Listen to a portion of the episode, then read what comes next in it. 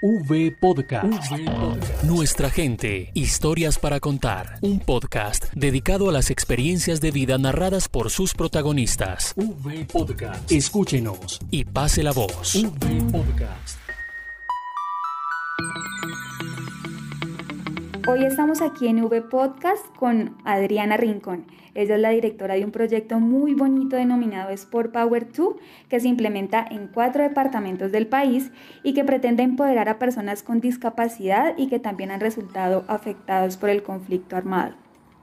El proyecto es operado por la Fundación Arcángeles, socio y aliado estratégico de la Unidad para las Víctimas, y a través de esta alianza se han impactado positivamente las, las vidas de personas con discapacidad víctimas del conflicto armado en Caquetá, Antioquia, Santander y Magdalena. Adriana, muchas gracias por estar en V Podcast.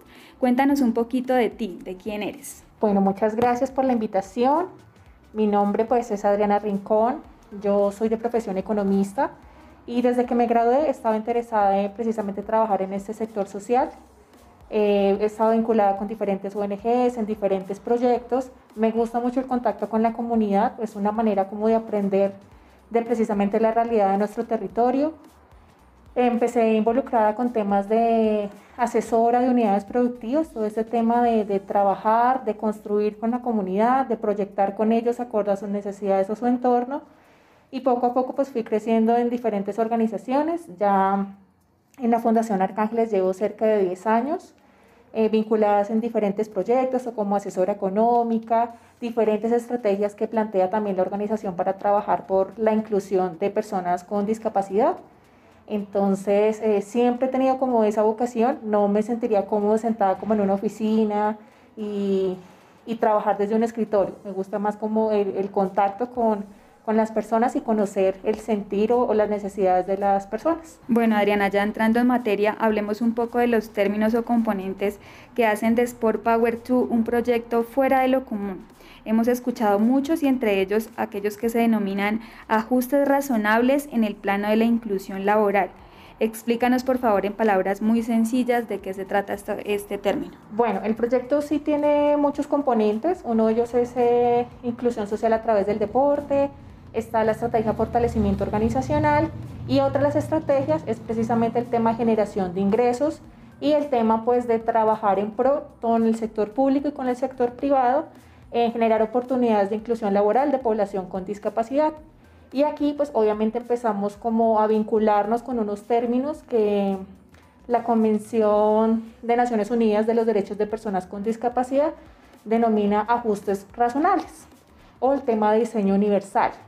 Eso, eh, digamos que en castellano, en términos muy sencillos, lo que invita es poder hacer algunos ajustes que equiparen oportunidades para que la persona con discapacidad pueda desenvolverse eh, en igualdad que una persona eh, que no tenga esta discapacidad. Esto implica hacer precisamente como un análisis al interior de, de la organización en cuanto a las barreras o facilitadores de estos aspectos pueden ser eh, arquitectónicos, pueden ser actitudinales.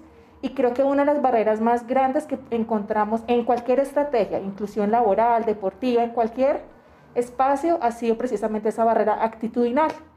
¿Qué conoce o qué desconoce la persona frente al tema de discapacidad?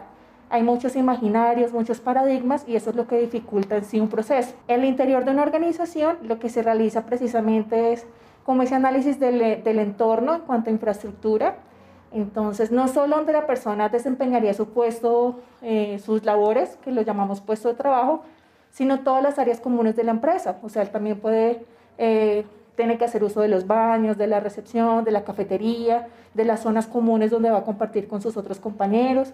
Entonces, qué tan accesible es o no. Eh, también qué herramientas necesita él para desempeñarse, igual que lo hace en su vida diaria. Entonces, muchos de esos ajustes no requieren una mayor inversión por parte de la empresa y facilita que la persona pueda desempeñar sus funciones en igualdad de condiciones. Ya vamos comprendiendo mejor estos términos, Adriana. Y también nos gustaría saber acerca de un concepto que ustedes mencionan también muy recurrentemente y es el de transferencias metodológicas. ¿Tiene que ver esto, Adriana, un poco con heredar el legado del proyecto en los territorios? Sí, eh, lo que queremos hacer es enseñar a hacer Entonces, eh, a través de el tiempo que se ha ejecutado el proyecto en los territorios, hemos podido precisamente validar, fortalecer, como dejar unas metodologías robustas para que precisamente los territorios de manera independiente y autónoma y acorde a los recursos que tienen a su disposición puedan tomar algunas de esas estrategias y puedan replicarlas en sus territorios. Entonces nuestra misión, ya una vez como validadas este trabajo, es precisamente heredar ese legado en los territorios, eh, fortalecer las capacidades del recurso humano y desde luego empoderar a la población para que esto pues eh, sea sostenible en los territorios. Adriana, muy interesante el enfoque que desarrolla Sport Power 2 en los territorios demasiado impactante para las personas con discapacidad y en este caso pues para nuestro público principal que son las víctimas del conflicto. Y hablando de ello, Adriana, te invito y los invito a escuchar el testimonio de Jefferson Gallego. Él es gestor cultural del municipio de La Montañita en el departamento de Caquetá y nos habla sobre su vinculación con este proyecto. Con este programa eh, sigo rectificando y, y, me siento cada vez eh, más empoderado de lo que mi cuerpo es y mi mente también es. Entonces, este proceso que venimos manejando eh, en personal ha sido muy importante porque me ha fortalecido como persona y me ha fortalecido, para poder eh, demostrarle a mis compañeros que a través de estos procesos sí podemos salir adelante y sí podemos tener reconocimiento que eh, en este tiempo, en 2020, deberíamos de tener hace mucho tiempo. Adriana, bueno, retomando, eh, después de escuchar los testimonios de las personas beneficiadas eh, por Sport Power, tú imagino que sientes que tu misión y la misión de tu equipo se cumple, ¿verdad?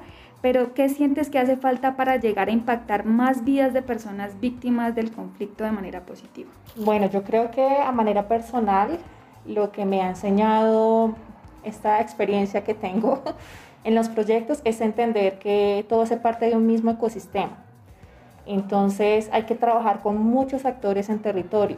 Muchas veces nos enfocamos solo en la población, pero hay actores importantes que son, hacen parte como de ese sistema político, legal, jurídico, eh, el mismo tejido empresarial, eh, privado, que están comprometidos, están con cierto tema, labor, objetivo. Eh, está el mismo sector gubernamental que obviamente va a favorecer o no el accionar entonces, eh, sumado, y el individuo, ¿no? Cómo se reconoce él. Y partiendo de ese autorreconocimiento, pues es importante eh, trabajar precisamente por la reivindicación de sus derechos. Hace poco tuve la oportunidad, Adriana, te cuento, de escuchar un podcast que elaboraron ustedes desde la Fundación Arcángeles y había un invitado que mencionaba una frase contundente y era que no le estamos haciendo un favor a las personas con discapacidad. Los derechos son para todos. ¿Cuál sería tu mensaje para la sociedad en general? Creo que iría en esa misma línea. Es un mensaje muy contundente, muy concreto y resume precisamente el accionar de, o la misionalidad de nuestra organización. Eh, y es precisamente trabajar por la reivindicación de derechos, reconociendo que no son derechos diferentes a los que tenemos todos los seres humanos. Solo que hay unas particularidades de la población con discapacidad que exigen implementar algunos ajustes eh, para comunicarnos con ellos, para interactuar en un mismo entorno con ellos, pero no hace que tengan, eh, que sean eh, superhumanos o que sean inferiores, ¿sí? Por eso siempre hablamos de equiparar oportunidades y eso facilita precisamente comprender mucho mejor el término de discapacidad. Entonces la discapacidad no reside en la persona, reside en esas barreras que impiden su participación en un entorno. Ya estamos entendiendo mejor todos estos términos que nos parecían tan complejos, Adriana.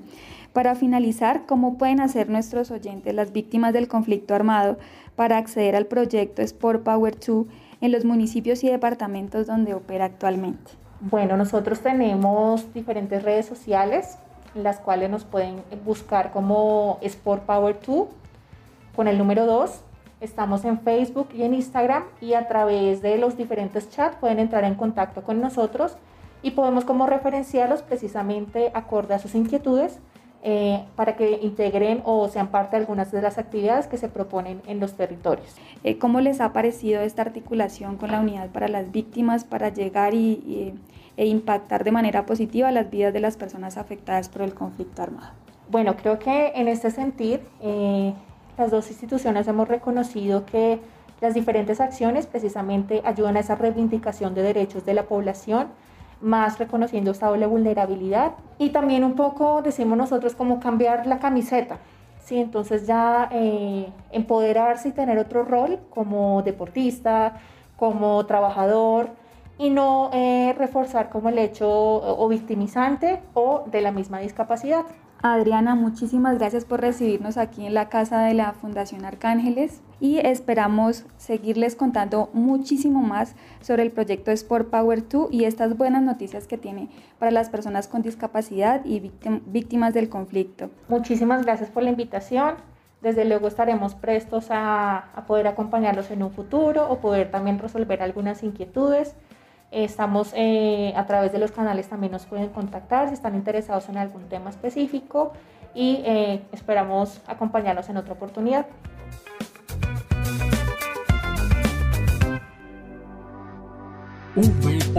Nuestra gente, historias para contar. Unidos por las víctimas.